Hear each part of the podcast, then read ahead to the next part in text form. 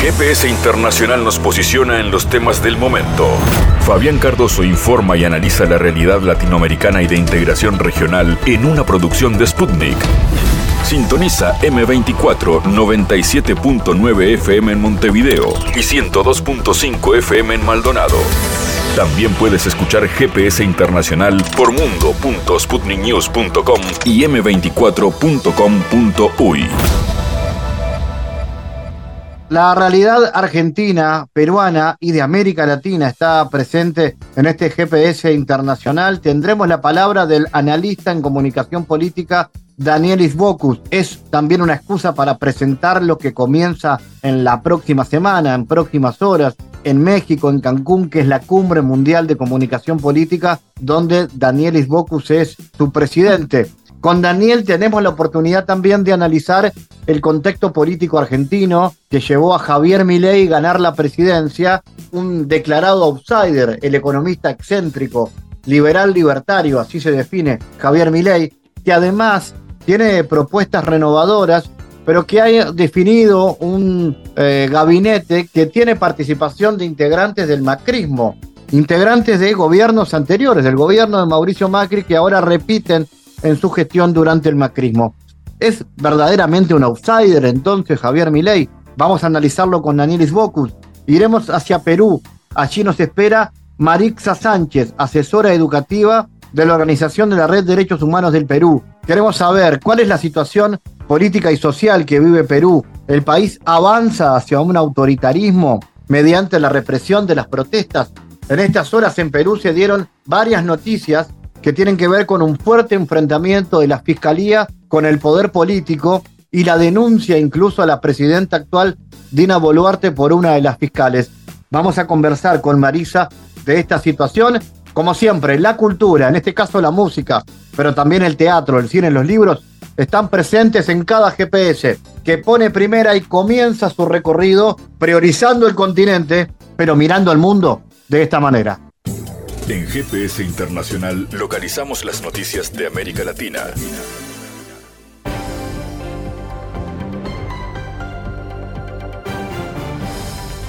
Momento ahora de noticias. Un grupo conocido de países acostumbrado a dominar el mundo no se detiene ante nada para mantener su menguante influencia ejerce un chantaje abierto y presión de fuerza, suplantando el sistema del derecho internacional por cierto orden basado en reglas, declaró el presidente ruso Vladimir Putin. Esta política provocó tanto la crisis en torno a Ucrania como la escalada trágica del conflicto palestino-israelí, resumió Putin. Sin embargo, continuó que se está formando un nuevo sistema de relaciones internacionales más justo y democrático que responda a las necesidades de la mayoría mundial se produce la formación de un nuevo sistema de relaciones internacionales más justo y más democrático que satisfaga las necesidades de la mayoría mundial, señaló Putin en su mensaje a los participantes e invitados de la conferencia Lecturas de Primakov, citado en el sitio web del Kremlin. Asimismo, el presidente ruso afirmó que el modelo de globalización vigente, formado en gran parte por los países occidentales y en su propio interés, ya se agotó y se encuentra en una profunda crisis. El canciller de Cuba, Bruno Rodríguez Parrilla, condenó el domingo los ataques perpetrados por la aviación militar de Israel contra el aeropuerto internacional de Damasco en Siria y otros puntos de esta nación árabe y llamó a poner freno a la impunidad de Tel Aviv para atacar a sus países vecinos. Cuba condena de manera enérgica los recurrentes bombardeos llevados a cabo por Israel contra Siria, en particular contra el aeropuerto de Damasco, en fragante violación del derecho internacional y de la soberanía de este país. La impunidad con la que actúa Israel debe cesar, subrayó el ministro de Exteriores en su cuenta de la red X. De acuerdo con un despacho publicado por la agencia de prensa Sana, la aviación israelí llevó a cabo un ataque aéreo el domingo desde la región del Golán contra múltiples puntos en los alrededores de Damasco y contra el aeropuerto internacional de esta ciudad. Sabemos que hay gente que se va a resistir, Sabemos que hay gente que quiere mantener este sistema de privilegios para algunos y que empobrece a la mayoría de los argentinos. A todos ellos quiero decirles lo siguiente, dentro de la ley todo, fuera de la ley nada.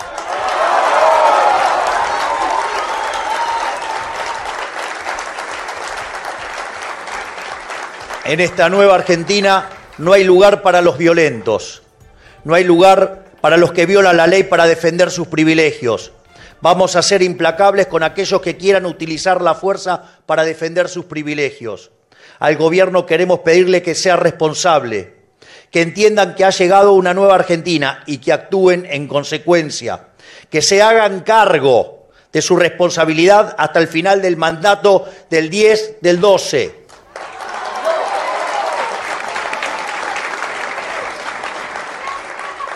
Así, una vez finalizado el mandato, podamos comenzar a transformar esta realidad tan trágica para millones de argentinos. Que se entienda bien, la situación de Argentina es crítica. Los cambios que nuestro país necesita son drásticos. No hay lugar para gradualismo, no hay lugar para la tibieza, no hay lugar para medias tintas.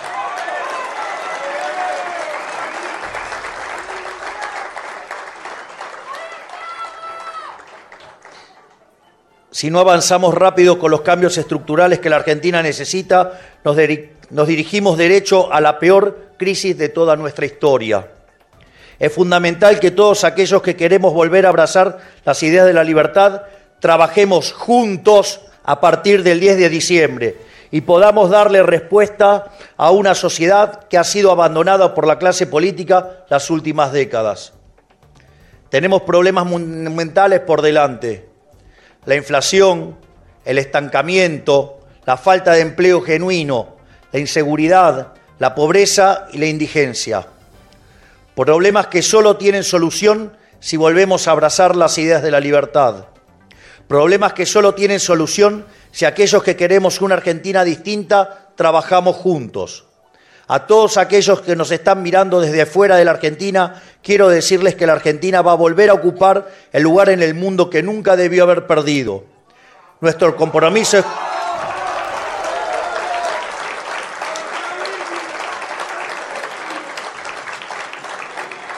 Por eso quiero también decirles que nuestro compromiso es con la democracia, con el comercio libre y con la paz. Vamos a trabajar codo a codo con todas las naciones del mundo libre para ayudar a construir un mundo mejor.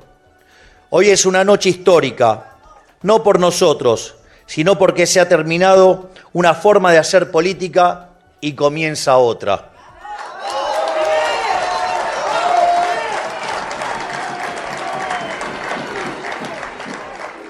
A los argentinos quiero decirles que a pesar de los problemas enormes que tiene el país, a pesar de lo sombrío que luce la situación, quiero decirles que Argentina tiene futuro, pero ese futuro existe si ese futuro es liberal.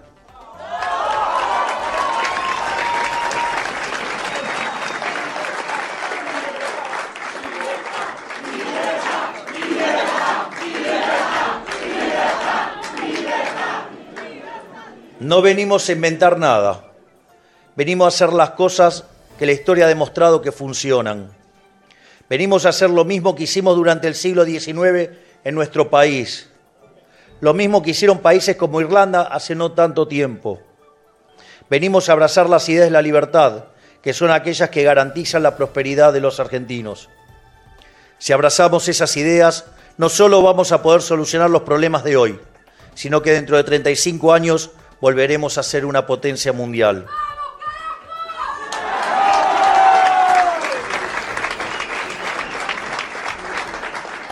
Sin lugar a dudas, hoy vamos a festejar.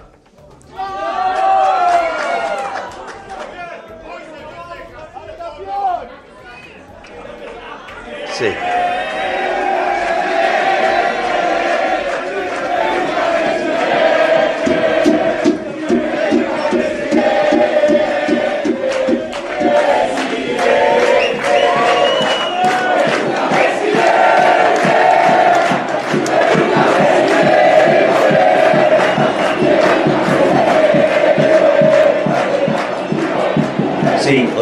Festejar. Pero también es cierto que mañana, desde primera hora de la mañana, nos pondremos a trabajar para que el 10 de diciembre empecemos a traer las soluciones que los argentinos necesitan. Por lo tanto, quiero dar las gracias a todos por el enorme trabajo para acompañar, por creer en que se puede. ¿Cuántas veces habremos dicho y nos hemos cansado de repetir que la victoria en la batalla no venía de la cantidad de soldados, sino de las fuerzas que viene del cielo?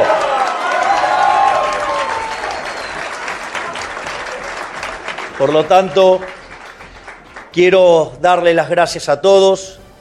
El presidente electo de Argentina, Javier Milei, anticipó que llamará al Congreso a celebrar sesiones extraordinarias una vez asuma su nuevo cargo el 10 de diciembre para abordar un paquete de leyes que considera esenciales para su gestión. El día 11 entra un paquete enorme con reformas del Estado. No vamos a esperar a marzo a que vengan las ordinarias, señaló en una entrevista con el canal local La Nación Más. El líder de la coalición La Libertad Avanza, que ganó la segunda vuelta de las elecciones del 19 de noviembre, advirtió que su gobierno no esperará a marzo, cuando comenzarían las sesiones ordinarias del Parlamento, porque empieza a caer la demanda de dinero. Los problemas hay que resolverlos cuanto antes, añadió. El objetivo de la nueva administración será ejecutar un ajuste y poner en orden las cuentas públicas, resolver el problema de las LECIC, abrir el cepo y llegar a la paridad. Vamos a poner de pata para arriba la organización económica, aseguró Milei.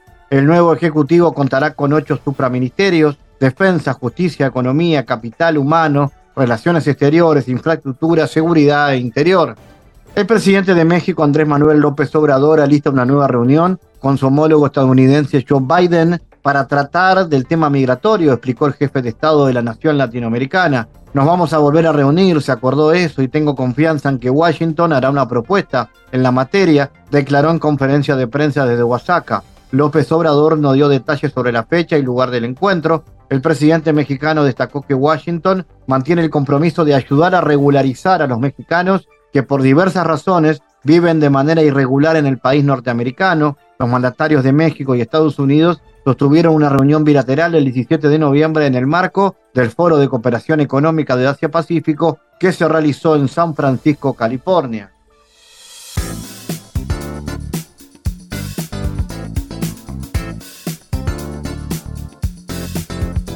Hablamos de Perú que vive horas intensas en estas horas, primero porque la Policía Nacional ha desarticulado 200 bandas criminales en las jurisdicciones que desde septiembre fueron declaradas en estado de emergencia debido al alza de la delincuencia. Se lograron desarticular 202 bandas criminales desde el inicio del estado de emergencia decretado en los distritos limeños de San Juan de Lugarincho, San Martín de Porres, Lince y Cercado de Lima, así como también en siete distritos del departamento de Piura al norte. Durante la vigencia del estado de emergencia se han ejecutado 9.538 operativos contra de la delincuencia. Vamos a hablar de este y de otros asuntos siempre interesantes que hablan de la coyuntura de Perú relacionados con la embestida al Poder Judicial que se está llevando a cabo durante este periodo de gobierno de facto. Estamos en contacto con la abogada Marixa Sánchez, que es asesora educativa de la Organización de la Red de Derechos Humanos de Perú. Marixa, cuéntanos, ¿cómo ves ahora la situación política y social que vive Perú? ¿El país avanza hacia el autoritarismo eh, mediante también la represión de las protestas? Hola Fabián, bueno, con, con, este saludo te saludo a ti y a todos tus escuchas, ¿no? Alrededor del mundo, a todos tus escuchas de habla hispana. Bueno, para empezar, Fabián, yo soy educadora, soy maestra y efectivamente coordino aspectos educativos en, en, la National Human Rights Network, pero era bueno hacer este, esta aclaración. En mi país es delito este, arrogarse un cargo o un título que uno no tiene, ¿no? Entonces, empezando con eso, te quería comentar algo. Es cierto, durante estas últimas horas, en este momento que estamos empezando la entrevista, la fiscal de la Nación, luego de un silencio de más de 15 horas, está dando un mensaje a la Nación, un mensaje inadecuado, toda vez que a ella no le compete dar este tipo de mensajes, en los cuales uh, quiere afirmarle a la población, una población que ya no le cree, que su trabajo es una lucha contra la corrupción. Sin embargo, ¿qué hemos visto en estos días? Comentando el artículo que me enviaron, hemos visto que han estado desmantelando lo que vendrían a ser las fiscalías que tenían los casos más emblemáticos contra la corrupción en nuestro país. Si es que esto no sigue un plan, ustedes me dirán por qué hay tanta coincidencia. Por ejemplo, yo soy testigo en el despacho del fiscal Richard Rojas. Al fiscal Richard Rojas de una nada le han abierto un proceso con la finalidad también de destituirlo, de retirarlo de los procesos, y él ve directamente los procesos tanto del lavado de activos como del, de lavado de activos de parte de Perú Libre, como el financiamiento ilícito de la campaña de la ahora mandataria, cuando ella eh, candidateaba para la vicepresidencia. Es una es una fiscalía que está llevando el caso de manera muy consistente. Primero le recortaron el personal, luego tiene más de 100 diligencias pendientes, pero sin personal que pueda realizarlas, ¿no? Y está investigando desde eh, cuando la mandataria, entonces participante de Perú Libre como militante, tenía una cuenta mancomunada donde recibía el dinero que mes a mes depositaban con mucho dolor los eh, profesionales del gobierno regional de Junín para pagar algunas situaciones legales del presidente del partido, hasta lo que vendría a ser el financiamiento no declarado desde los aportes del empresario Henry Chimabukuro. Esta, esta fiscalía está a punto eh, de ser desmantelada. ¿Qué sucede? En este momento soy la única testigo viva, la otra testigo fallece en el mes de julio, eh, en el mes de agosto, perdón, cuando eh, hay un empresario que se reúne con la hora mandataria, entonces candidata, y hay un pedido de 150 mil soles, si es que tenemos que ponerlo en dólares, eh, más o menos 40 mil eh, dólares, y bueno, en euros ustedes lo convertirán. ¿Y qué sucede? Hay este pedido de dinero para el pago de algunas situaciones, eh, de algunos costos que tenían que asumirse en la campaña, él promete ese pago, pero luego este pago es negado, inclusive la reunión.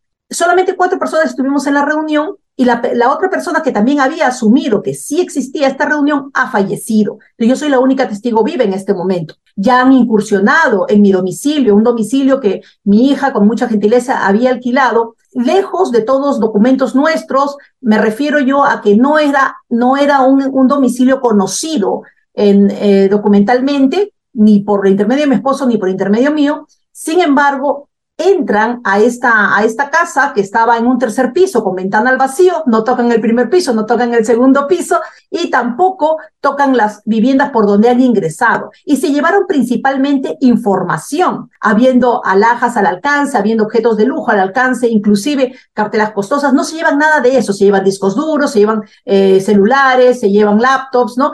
El mismo día que tenía que declarar en la fiscalía como testigo mi hermana, que es muy parecida a mí, que de chicas nos preguntaban si éramos gemelas, eh, sale unos minutos después que yo y le arrebatan el celular sin arrebatarle nada más, ni la cartera, ni los equipos que ella cargaba consigo. Ella es médico dermatóloga y lleva siempre equipos muy costosos al trabajo. Entonces, esto es lo que estamos nosotros padeciendo y viviendo día a día entre las personas que por algún motivo alzamos nuestra voz eh, protestando en contra de un gobierno que exuda corrupción, ¿no? Por todos lados. Y nosotros ahora estamos viviendo que aparte del fiscal Richard Rojas, el viernes negro que tuvimos nosotros, así que decimos el Black Friday después de la acción de gracias, tuvimos un viernes negro en el cual tuvimos que enterarnos de que estaban destituyendo al fiscal responsable de las fiscalías de lavado de activos y también que está viendo eh, la coordinación del equipo Lavajato, que ve corrupción de tantísimas personas, ¿no? Que han recibido eh, financiamiento ilícito de Odebrecht, por ejemplo, ¿no?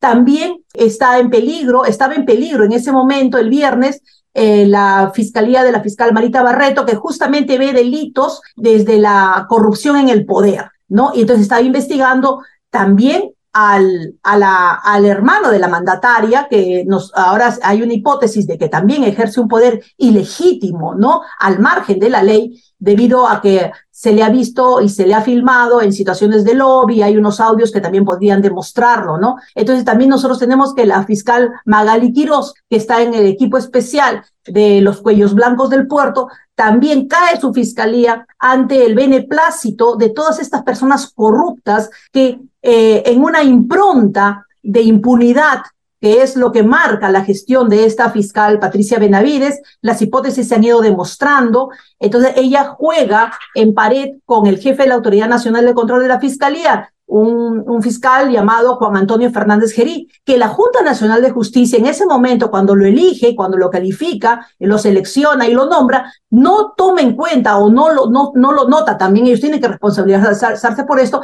que él presente certificados supuestamente falsos, adulterados, que le dan puntaje. Incluso la fiscal de la Nación se presenta y obtiene un puntaje muy superior al resto toda vez que tenía una maestría y un doctorado ambos en una universidad no licenciada, sin embargo, ni la tesis de la maestría ni la tesis del doctorado aparecen, ¿no? Ella ya ha manifestado que ella no las va a presentar porque no van a hacer escardio sus trabajos, cuando usted sabe que en realidad estos, este tipo de trabajos que son para la sociedad y para la academia es un orgullo para nosotros presentarlo. Entonces vemos nosotros que también este viernes negro es que se destituye al procurador de la República, se destituye y también, ¿qué sucede?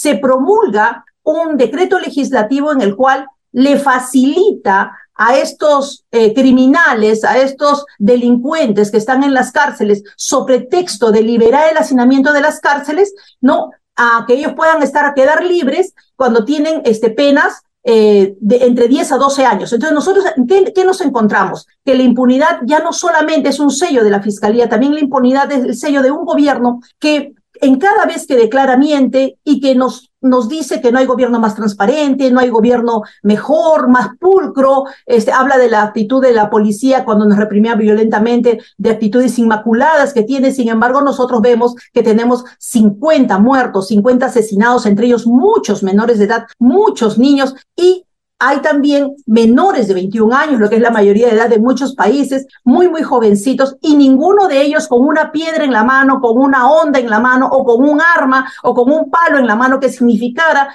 que era un peligro para aquel que lo asesinó. Esta es una deuda que tenemos con esta, con esta parte de la población, con estas madres que han perdido a sus hijos y con casi millar de heridos graves que no logran todavía eh, ser ni atendidos, ¿no? ni rehabilitados. Son totalmente invisibilizados por los medios comerciales y nosotros estamos acudiendo ahora a medios alternativos, a medios como el tuyo, porque la lucha no solamente es en una manifestación, en, una, en un plantón, ¿no? en una marcha, sino también a través de espacios como este en los cuales podemos difundir lo que en verdad estamos viviendo en nuestro país. Bueno, yo quedo al tanto de las preguntas que tú me quieras hacer. Exacto, Marixa. ¿Y cuáles han sido los hechos de corrupción más graves que se han dado en los últimos tiempos durante esta gestión de gobierno? ¿Está implicado también la familia de la presidenta? Y en ese sentido, ¿hay margen para iniciar un proceso de juicio político contra los gobernantes de hoy? Bueno, mira, como te estaba diciendo, el,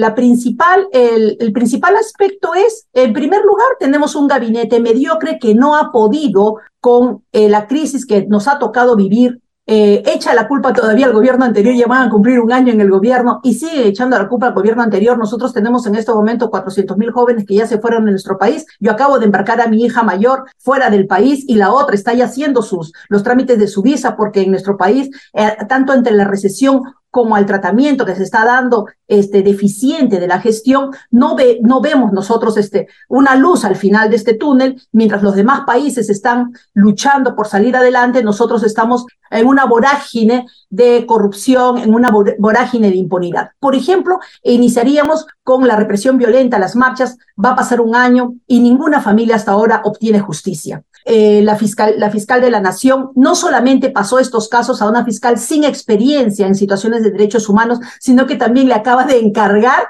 todo lo que tenía el fiscal de la barba. Entonces, que es, es semejante trabajo después de tantos años. Entonces, ¿cómo va ella a hacer con pericia, con, eficacia este trabajo? No lo sabemos. Nosotros por el lado del gobierno también han estado publicándose, diversos medios han estado publicando en las últimas semanas, desde hace ya un buen tiempo, eh, lo que vendría a ser eh, la contratación irregular, por ejemplo, de amigas del señor primer ministro, que él sale a negar y que luego aparece alguna fotografía comprometedora, aparece el auto de él mismo que él manejaba en la casa de una de estas amigas de 25 años y eh, mandan a guardar el carro. Y también nosotros vemos que ya una ministra contrató a sus testigos de matrimonio en cargos de confianza, otro ministro este, que estaba con las declaratorias de estado de emergencia, pero no avanzaba y simulaba, porque se lo prueban en el Pleno del Congreso, que hacía alguna actividad, repartía chalecos y decía que ya tenía un nuevo escuadrón de lucha contra la,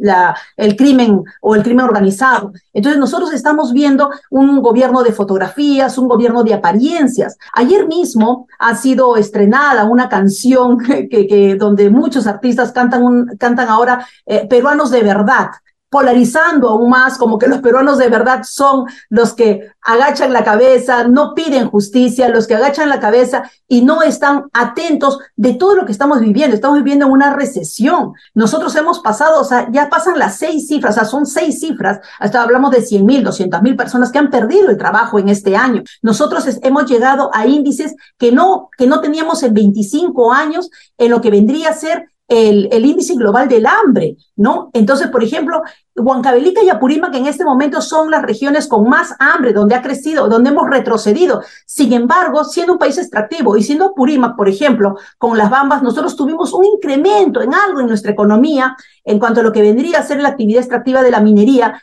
y que no se condice con que esta actividad minera mejore en algo la economía en el mes de agosto, quizás septiembre. Sin embargo, esta misma región retrocede en cuanto al hambre de su población.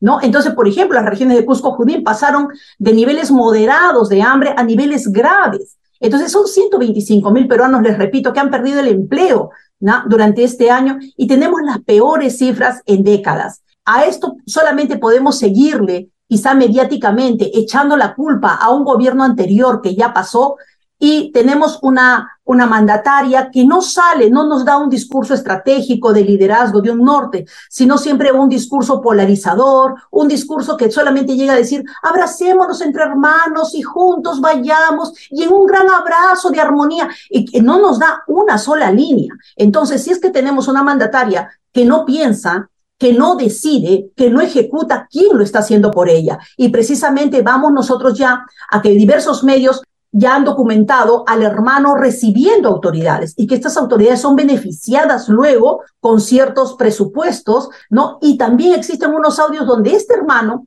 ya estaba hablando de las declaratorias de estado de emergencia, que en el estado de emergencia uno puede hacer las compras directas sin licitación. Ese audio, por ejemplo, tiene dos años, pero vemos que después de dos años podemos nosotros sacar una conclusión. Son dos años en esa actitud de manejo de poder, esa es la hipótesis, o son dos años en las cuales hay personas que están decidiendo por la mandataria. Entonces, eh, quien puede decidir este, por ejemplo, presentar ministros constitucionalmente es el presidente del Consejo de Ministros. Y nosotros vemos en una línea de tiempo, hay una temporalidad en la cual en esta puya por el poder sale un escándalo del primer ministro, sale un escándalo del hermano, sale un escándalo del primer ministro, sale un escándalo del hermano, pero este fin de semana ya salieron escándalos de los dos. Él mintiendo sobre sus amistades insertadas dentro del aparato estatal y el hermano este, manejando a los prefectos y subprefectos, que son autoridades políticas, para el montaje de su eh, partido político. Entonces, nosotros vemos que en nuestro país eh, necesitamos que se sepa, porque que se sepa la real situación, es un gobierno que bajo ya, ahora sí te doy una opinión, o sea, bajo mi opinión, ya no da para más. Nosotros estamos pensando que la mejor sugerencia es buscar algún, debe haber algunos congresistas todavía probos, debe haber algunos miembros del Tribunal Constitucional también probos, ¿no? Que reflexionen, ¿no? Y que apoyen, que apoyen la, la propuesta de un cambio de gobierno, de una transición digna, que es lo que nosotros estamos esperando. ¿No? Cuando nosotros decimos esto ya no da para más, vemos nosotros una mandataria que cuando viaja ni el Papa la recibe. Cuando el Papa, el Papa pone una cara triste de tener que estar al lado de una persona que por protocolo quizá tenga que tomarse una foto, acá los medios, los congresistas, tildan al Papa de rojo, de izquierdista, o sea, lo que nosotros decimos terruquean al Papa, ¿no? Eh, ¿Y qué pasa con los otros presidentes que no quieren juntarse con nuestra mandataria, ¿no? Entonces nosotros ya hemos visto crisis también en lo que vendría a ser el Ministerio de Relaciones Exteriores, la Cancillería. ¿Por qué? Porque nos mentían sobre las reuniones bilaterales de la mandataria con presidentes que en realidad no habían pasado de darle la mano y quizá de alguna foto en el pasillo. ¿Por qué? Porque es muy difícil para un presidente, demócrata tomarse una foto, juntarse a conversar con una persona que carga en la espalda un gobierno responsable de masacres, ¿no? de represión violenta, de la protesta con personas totalmente inocentes, ¿no? Entonces nosotros vemos eh, también desde aquí quizás hacer un llamado, porque hoy día es un día especial, te cuento, nosotros este 27 de noviembre es un día histórico porque conmemoramos 144 años de una gloriosa batalla de Tarapacá, ¿no? Donde la infantería militar no, nos deja una victoria al pueblo peruano liderados por dos héroes que son Belisario Suárez Vargas y Andrés Avelino Cáceres. Entonces nosotros, eh, que quizá era una tropa que al parecer menguada, pero con mucha estrategia, mucho, mucho eh, empuje, ¿no? Mucha garra por nuestra, por nuestro pueblo y por, por amarnos y por la defensa de nuestro celo patrio, que nosotros derrotamos en ese entonces a los chilenos. Sin embargo, ahora quizás hacemos un llamado desde la humildad de este espacio que tú puedes ver en tus cámaras, ¿no? Y esta ciudadana, quizá madre y maestra, hago un llamado desde aquí a que las Fuerzas Armadas y que el, o Comando Conjunto de las Fuerzas Armadas y que la Policía Nacional se ponga por unos momentos en los zapatos de sus seres institucionales, Miguel Grau, Francisco Bolognesi, Cáceres, José Abelardo Quiñones, y los de la policía, Mariano Santos, Alcides Vigo y Alipio Ponce, y que, en esto, y que reflexionen cuáles son los límites y los alcances de la obediencia debida cuando tienen al frente un gobierno que hace escarnio del dolor de la población, un gobierno corrupto que se ha ilegitimado día a día. Nos mienten descaradamente desde la mandataria, su primer ministro, su embajador ante la OEA con el mismo discurso. Ellos son los responsables de sus muertes, ellos fueron los violentos, ¿no? Hay más de mil heridos y cincuenta muertos, como les repito, entre ellos niños, que hasta ahora hay solamente impunidad. Impunidad es la impronta de las autoridades administradoras de justicia y la corrupción es la impronta de este gobierno, ¿no? Y la mentira, por supuesto. Sin embargo, nosotros desde aquí hacemos un llamado a que tanto nuestras autoridades como nuestras fuerzas armadas y policiales vuelvan a ser los héroes de nuestra sociedad, que no levanten las armas contra el pueblo que protesta, que no nos maten por hacer un ejercicio legítimo y constitucional de la protesta. Bueno, el, el momento del cambio de gobierno es ya, debemos alejarnos de cálculos políticos malsanos y que iniciemos una transición decente, les vuelvo a decir, nosotros tenemos pruebas, evidencias, no solamente son conjeturas de que esta fiscal al cual, a la cual el Congreso termina inhabilitando, ¿no? Y por, por, por 10 años o o algo así, y que termina sacando de lo que vendría a ser la Junta de Fiscales Supremos, hay una temporalidad y hemos visto ahora que han aparecido en la madrugada unos, unos chats, unos textos, ¿no? unos mensajes que están más o menos entre la quincena y fines de mayo de este año, ¿no? cuando los asesores, los coordinadores parlamentarios de la fiscal de la nación supuestamente se estaban reuniendo con congresistas ofreciendo impunidad a cambio de votos. El 24 de mayo, la fiscal, miren, el 24 de mayo esta fiscal eh, le dice, ¿no? Este, eh, a la, eh, airadamente, ¿qué, está, ¿qué estás haciendo? Porque la fiscal de la Nación, el primer acto que tuvo fue sacar a la fiscal Betsabe Revilla que estaba investigando a su hermana. Y nosotros tenemos un testigo que inclusive ha puesto las tarifas, que era 100 mil dólares para el narcotraficante que quería salir, y si eran dos, era dos por 180 mil dólares. Es lo que el testigo afirma. Y luego se eh, desecha la declaración de este testigo porque la fiscal de la nación ya en el poder saca a la fiscal Betsabe Revilla que investigaba a su hermana y pone un fiscal que recomienda el archivo de todo el proceso contra su hermana y al día siguiente, que es el 25 de mayo, y tenían que votar por la destitución de la fiscal Zoraida Ábalos, el Congreso misteriosamente no se quiso reunir. Entonces, nuevamente, el 1 de junio, en esta línea de gobierno, la fiscal alerta de estos lobbies. Hoy hay personas que están yéndose a ofrecer cosas a los, a los congresistas. Los congresistas, inclusive, alguno en los WhatsApps, que hay que ver también si están, eh, bueno, yo tengo casi la seguridad que son este, genuinos, les dice, dame una seña, dame una seña de tu actitud. Y el 15 de junio sale un archivo, archivamiento de los procesos de varios de estos congresistas que se apodan acá niños, ¿no?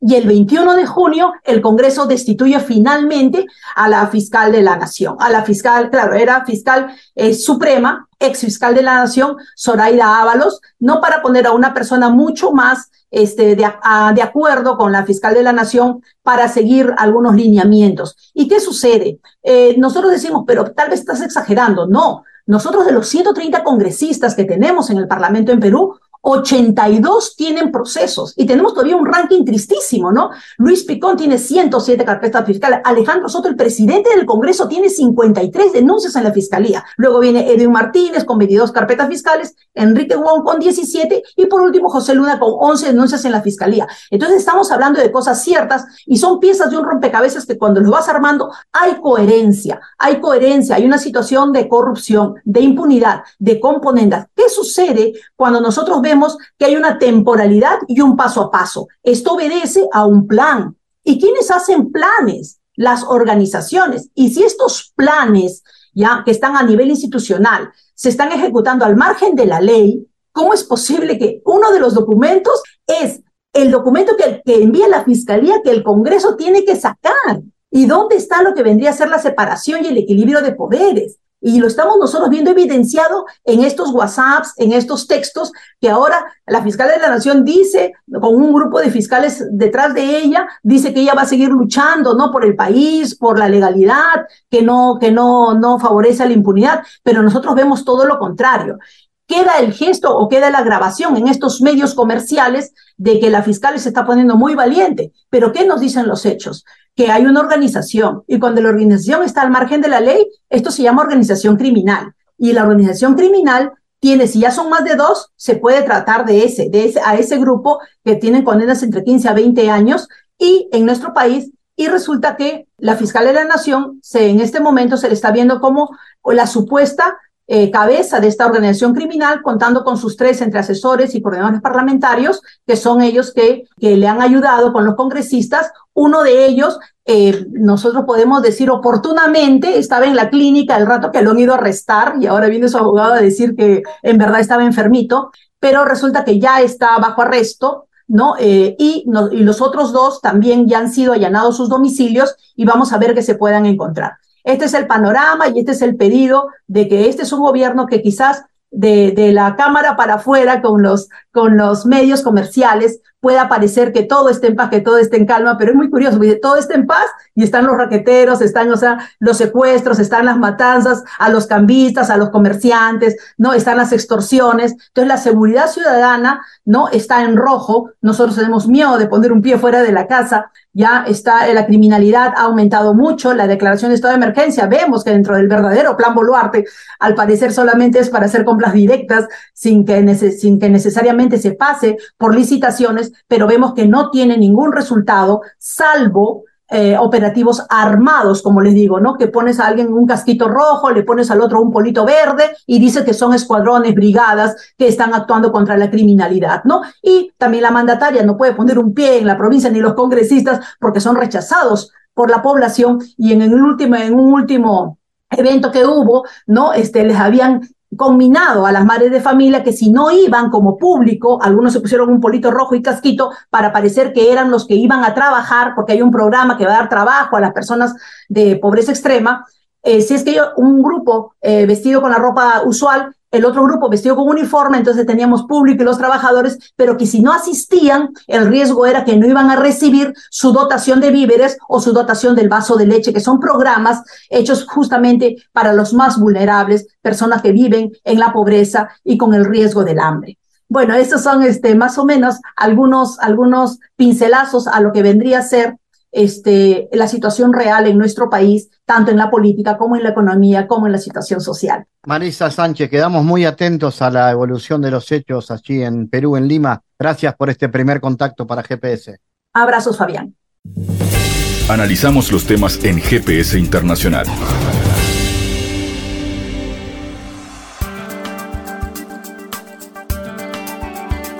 Bueno, estamos a horas nada más del encuentro más importante de, a nivel de la comunicación política a nivel regional e internacional, una nueva cumbre de comunicación política, cumbre mundial de comunicación política que se va a realizar en este caso en Cancún, en México. Por ahí estaremos y seguramente algo le estaremos contando en próximos programas además de, por supuesto, presentar algunas historias que tienen que ver con la comunicación política a nivel regional de la que hemos tenido algún tipo de participación y protagonismo.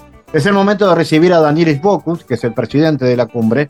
Con él queremos conversar y aprovechar además su mirada como analista político calificado de la realidad política argentina, donde Daniel reside. Pero lo primero, Daniel, a horas de la cumbre, se viene Cancún. ¿Cómo está todo? ¿Cuál es la expectativa? ¿Qué tal? Un gusto saludarlos. Miren, la verdad que la expectativa es muy grande porque hay un interés de muchísimos políticos, consultores, periodistas, estudiantes, profesionales, por seguir entendiendo un fenómeno tan dinámico como es el del comportamiento de la sociedad, las campañas electorales, los desafíos a la hora de gobernar, los momentos de transición, las tensiones que da el poder mismo.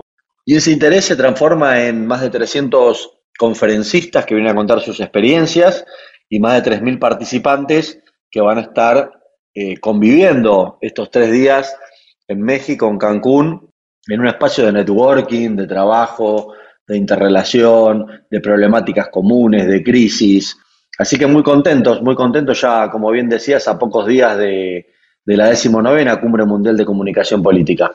¿Cuáles son las temáticas y las propuestas que se escuchan en un encuentro de estos, Daniel? Bueno, yo diría que el punto central es el del liderazgo, ¿no? Porque hay personas que logran instalarse y tienen posicionamiento público, por qué hay quienes ganan, por qué los que pierden. Y después la estructuración completa de un proceso electoral, como así también de comunicación de gobierno, desde una investigación, pasando por la publicidad, pasando por los entrenamientos para hablar en público, para ir a un medio de comunicación, la irrupción de las redes sociales como instrumento viralizador de contenidos en el cual podés llegar a, no, solamente ya audiencias, sino la segmentación de públicos por intereses, por redes sociales, por plataformas digitales, y después muchos casos, ¿no? Mucho, mucho de casos, porque hay campañas que funcionan y porque hay campañas que fracasan. Toda esta discusión que se ha dado de las campañas negativas, las campañas sucias, eh, bueno, hay una gran cantidad de temas que siempre rondan lo mismo, los ejes de la política, la comunicación, la gestión, son como los grandes ordenadores de las distintas conferencias que tenemos eh, año tras año.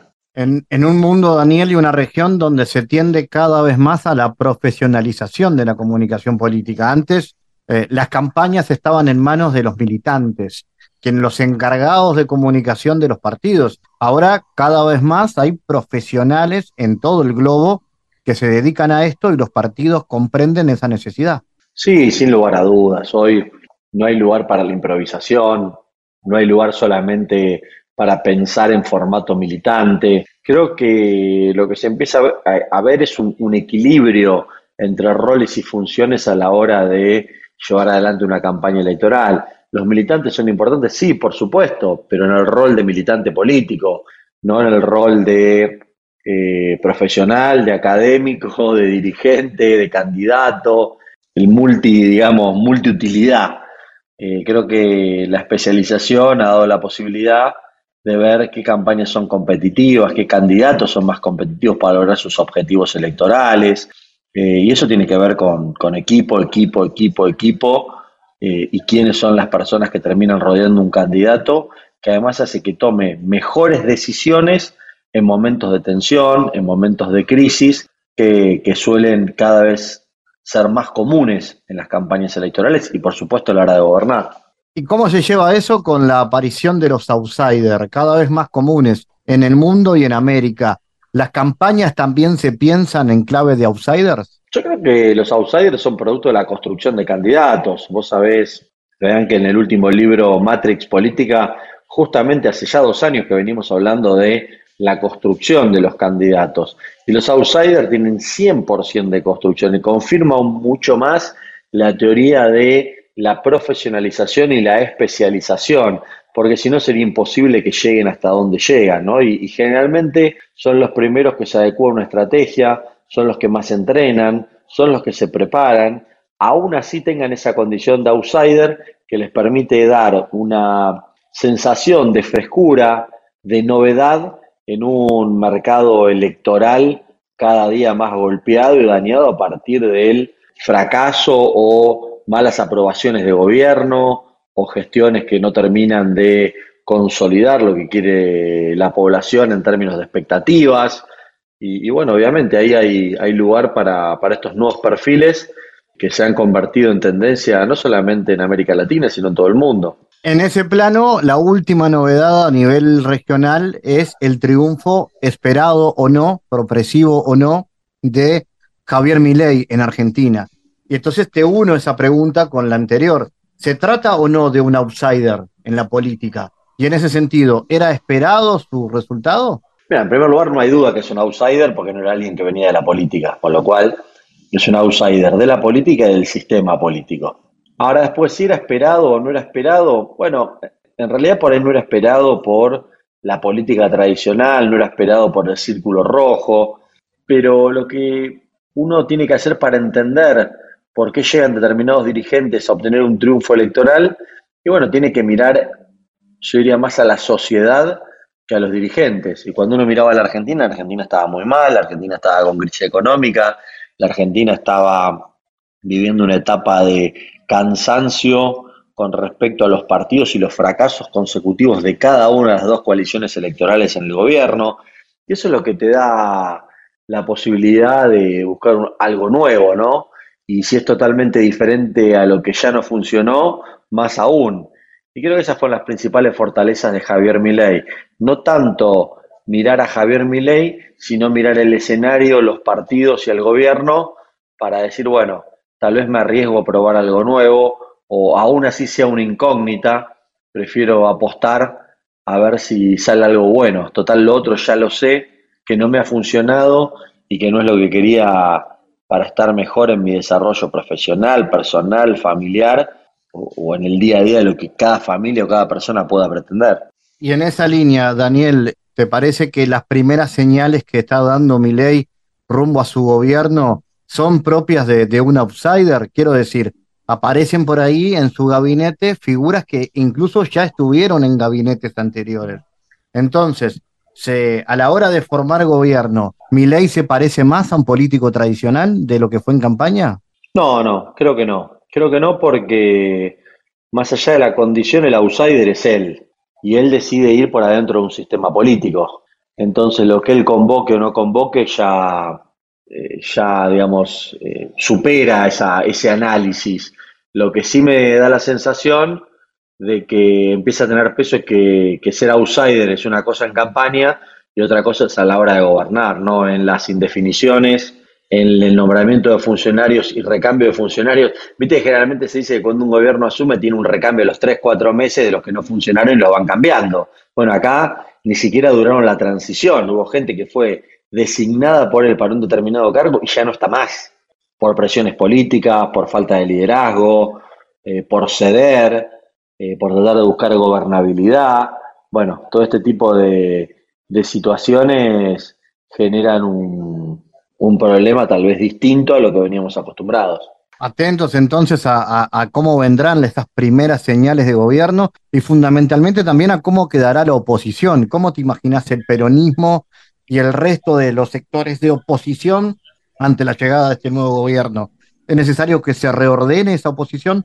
Lo que pasa es que ese ordenamiento no va a depender de la oposición, va a depender de cómo le vaya al nuevo gobierno de Javier Milei si Javier Milei es un presidente brillante y tiene el 80% de aprobación de la ciudadanía, la oposición se va, a tener grandes dificultades de armar algo serio. Ahora, si el gobierno de Javier Milei empieza a cometer errores, no logra cumplir las mínimas expectativas que gran parte del electorado tiene no logra suscitar acuerdos políticos que le den la posibilidad de hacer transformaciones, bueno, la oposición va a tomar volumen mucho más rápido del que muchos creen. Daniel, cerramos entonces este diálogo, el primero de los que seguramente sean algunos más estos días. Nos vamos a encontrar en Cancún. Se viene la cumbre que está comenzando ya este 3 de diciembre, ¿verdad?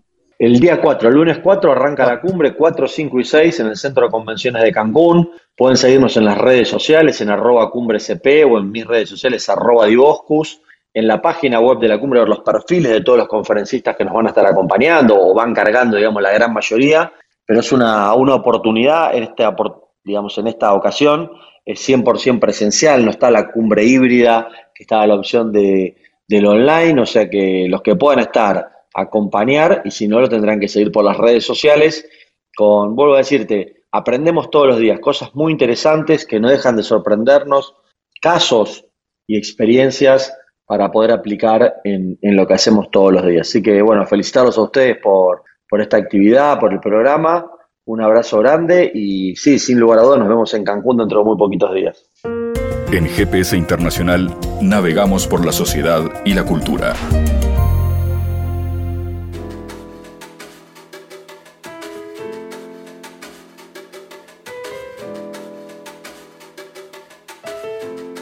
Bueno, en sus más de tres décadas de carrera, el músico y compositor Daniel Pipi Piazzolla ha logrado un reconocimiento en el ambiente musical contemporáneo que trasciende su vínculo con su abuelo, el mundialmente conocido actor Piazzolla.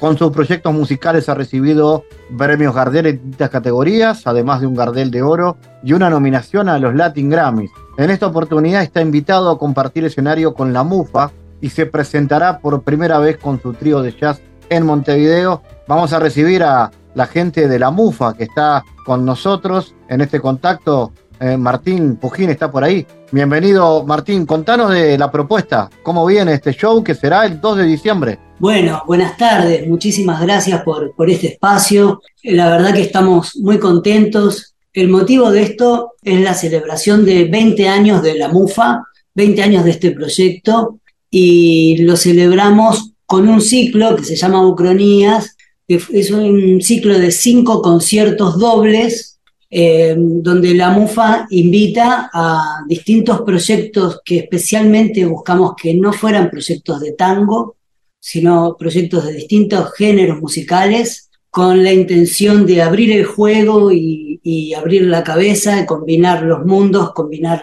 los públicos, este, encontrarnos con amigos de distintos tipos de música. Y en este momento, bueno, estamos haciendo el cierre de este ciclo que fue muy lindo, hasta ahora viene, viene siendo maravilloso para nosotros. Eh, este ciclo fue en la sala Camacuá, comenzó en la sala Camacuá con, con unos invitados impresionantes, que fueron Gonzalo Franco y La Plazuela, Sara Sabá, eh, Juan Pablo Chapital, y luego La Celeste con Urbano Moraes, y ahora el cierre es en el Teatro Solís, bueno, nada más ni nada menos que con el Pipi Piazzola Trío, con todo lo que esto significa para nosotros. Claro, sin duda un reconocimiento a vuestra trayectoria muy importante, tocar con, con él. ¿Y cómo se mezcla el tango y jazz en este caso? ¿Cómo suenan? ¿Cómo se entrelacen?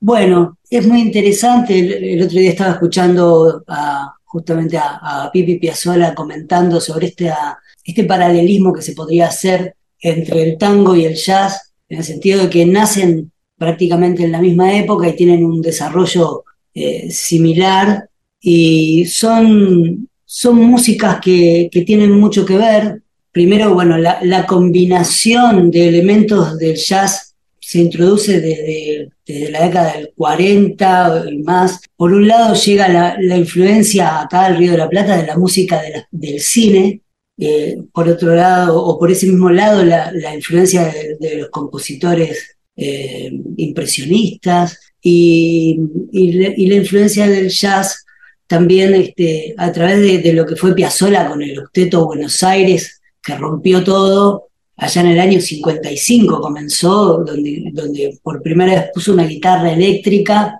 con Horacio Malvicino, que falleció ahora hace poco, y, fue toda una revolución, se recuerda, todavía quedan veteranos que fueron a una actuación legendaria de ese Octeto Buenos Aires en, en la Sala Verde en el año 57, que se armó un despelote bárbaro, porque a muchos tangueros no les caía bien que hubiera una guitarra eléctrica improvisando sobre los, sobre los temas de, tango y con las modificaciones que, introdujo Piazzolla. Pero ya hace, hace años que, que, hace tiempo que, bueno, que se da una integración de, la, de, de, los distintos estilos y de la evolución del género, donde eh, lo, que, lo que se busca es expresarse con libertad y el jazz tiene que ver con eso, ¿no? Con la necesidad de, expresarse libremente y eso es algo que, que, nosotros lo, lo, buscamos y que, que, tiene que ver también con, con, la necesidad de crear un propio lenguaje y eso tiene mucho que ver con, con el origen del tango. Fíjate que, que el tango surge como un idioma, como un lenguaje en común de, personas que llegaron a nuestras tierras de distintos lugares del mundo y que muchas veces reunidos en un mismo conventillo, italianos con gallegos con, eh, y gente de distintos lados, este, encontraron en el tango una, un, lenguaje en común donde expresarse. Eh, en este caso, lo, lo que va a suceder el 2 de diciembre es una actuación de la MUFA, son conciertos dobles, hay una actuación de la MUFA, Luego hay una actuación de Pipi Piazzolla Trío y al final va a haber alguna cosita juntos, que es una sorpresa. Genial. ¿Y el ciclo continúa? ¿Cómo es eso? ¿O, o, ya, se, o, ya, o ya, empezó? Este, el, el, ciclo eh, comenzó en, en, noviembre, tuvimos esas cuatro actuaciones en la sala Camacuá y ahora el cierre es en el Teatro Solís. Así que bueno, con esto ya terminamos el año a todo trapo. ¿Y qué planes hay para el futuro? ¿Cómo viene el futuro? Bueno, el futuro viene con un, con un proyecto, retomamos un proyecto que, se hizo antes de la pandemia de, de conciertos en los patios de las facultades.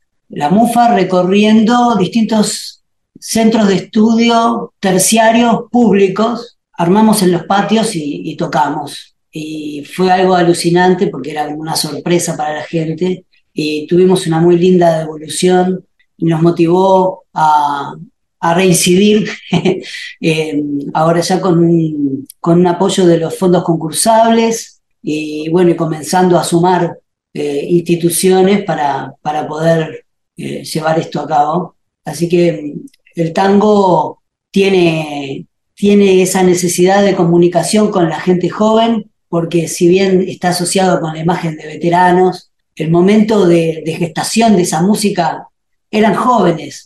Pensando en Troilo, por ejemplo, Troilo comenzó a tocar de pantalones cortos. Es una, y es una música que tiene mucha rebeldía y, que como canal de expresión es algo que, que viene muy bien para, para la juventud y que le hace muy bien al tango estar en contacto con, con la gente joven, en esa, en esa edad tan fermental de búsqueda y de descubrimiento de los que están estudiando en la facultad. Así que esos son los planes para el año que viene. También, este, bueno, empezar a incursionar eh, nuevamente en Buenos Aires. Estamos tendiendo nuevamente algunos puentes que en algún momento, hace años atrás, estuvimos yendo y siempre tuvimos una, una linda respuesta Así que bueno, por, ese lado van los planes de la MUFA. Y el tango instrumental como definición de vuestro sonido, ¿no? Totalmente. Si bien hemos acompañado cantantes, eh, nosotros este, nos centramos en, cada vez más en la idea de que hacemos música. Más que nada es música. Y esa fue también la idea de este,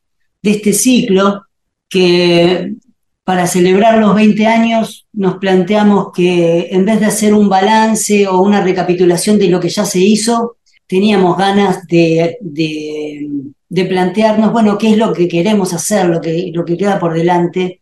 Y una cosa que es muy necesaria es, como te decía al principio, es esto de, mm, de abrir el juego, de no encasillarnos, de vincularnos con nuestros amigos y artistas que realmente son excepcionales, todos, los que participaron de este ciclo eh, y queda pendiente muchos más este, artistas de, gran calidad, de diversos tipos de música, porque creemos que no hay que encerrarse ni, encasillarse y abrirnos, abrirnos, comunicarnos y, encontrar la riqueza, encontrar el valor que hay en la diversidad y realmente propiciar esta búsqueda de nosotros mismos, porque no podemos seguir tocando lo mismo que se tocaba hace 70 años atrás. Necesitamos una música que sea de ahora. Por eso la MUFA, luego de, hacer todo un trabajo de indagación en la historia del tango,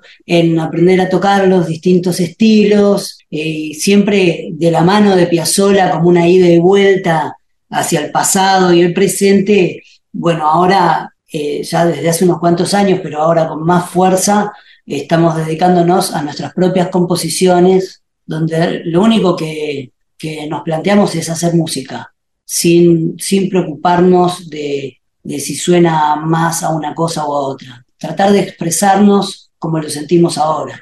Martín Pujín de La Mufa, gracias por estar en GPS. Bueno, muchísimas gracias a ustedes y los esperamos en el Solís el sábado 2 de diciembre, La Mufa y Pipi Piazzola Trío. Es la primera vez que ellos se van a presentar en el Uruguay. Pipi Piazzola ha venido varias veces con su otro proyecto Escalandrum, pero con este trío es la primera vez en el Uruguay. Así que es un orgullo para nosotros, para nuestra producción, traerlo al Uruguay y un honor compartir el escenario con ellos. Los esperamos porque realmente creemos que va a ser una noche muy especial. El mundo en GPS internacional. En diálogos geopolíticos analizamos diversos asuntos que atañen a la política mundial, desde el abordaje de los ámbitos multilaterales de articulación política a nivel global hasta las cualidades y los propósitos de las configuraciones regionales, tanto en América Latina así como en otras regiones. Nuestro objetivo es poner foco a una gran diversidad de temas que atañen a la geopolítica en el mundo contemporáneo. Para eso vamos a recibir a Santiago Caetano, aquí en GPS. Bienvenido, Santiago. ¿Cómo te va, Fabián? Hoy retomaremos el texto Kant, Leos Liberales y Relaciones Internacionales de Michael Doyle, quien expone las premisas básicas de la teoría de la paz democrática, la cual se sustenta a partir del legado del liberalismo republicano, acorde a la perspectiva del filósofo alemán Immanuel Kant.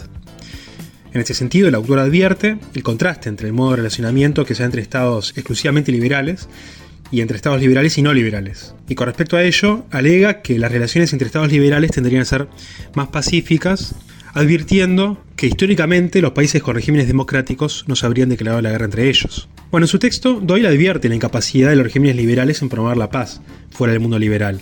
Y sobre ello, dice que en las relaciones externas, el liberalismo avanza particularmente hacia el error que implica la incertidumbre política que es introducida por la ambigüedad moral de los principios liberales que gobiernan, por ejemplo, la distribución internacional de la propiedad. Bueno, en particular se observa la falla de estados o alianzas de estados liberales con considerable poder estructural en el sistema internacional en crear sociedades liberales por medio de la intervención en estados débiles que no tienen regímenes de ese tipo. Y en este sentido, Doyle señala que en este tipo de políticas han sucumbido a intervenciones imperiales que no se han sabido sostener y de las cuales no se ha sabido sacar provecho. Otro aspecto importante es lo que señala Doyle con respecto a los fracasos del liberalismo en promover la paz por fuera del mundo liberal. Eh, a partir del destaque de que fuera de la Unión Pacífica, los regímenes liberales, igual que otros estados, están dentro del sistema de guerra internacional que Hobbes y los realistas describen. Bueno, sobre esto continuaremos hablando en la próxima columna. Gracias Santiago por tu aporte a GPS Internacional. Gracias Fabián, hasta la próxima. GPS Internacional, una producción de Sputnik con la producción periodística de Santiago Caetano, siguiendo los temas más importantes de la agenda latinoamericana y con visión global. Esta producción de Sputnik que se despide y que nos invita también a que nos sigan a través de las redes sociales. En Twitter somos GPS Inter y estamos también en Facebook, GPS Internacional. Fabián Cardoso en GPS Internacional junto a los protagonistas analizó la realidad. Una producción de Sputnik por M24, 97.9 FM en Montevideo y 102.5 FM en Maldonado. Que puede volver a escuchar en mundo.sputniknews.com y m24.com.uy.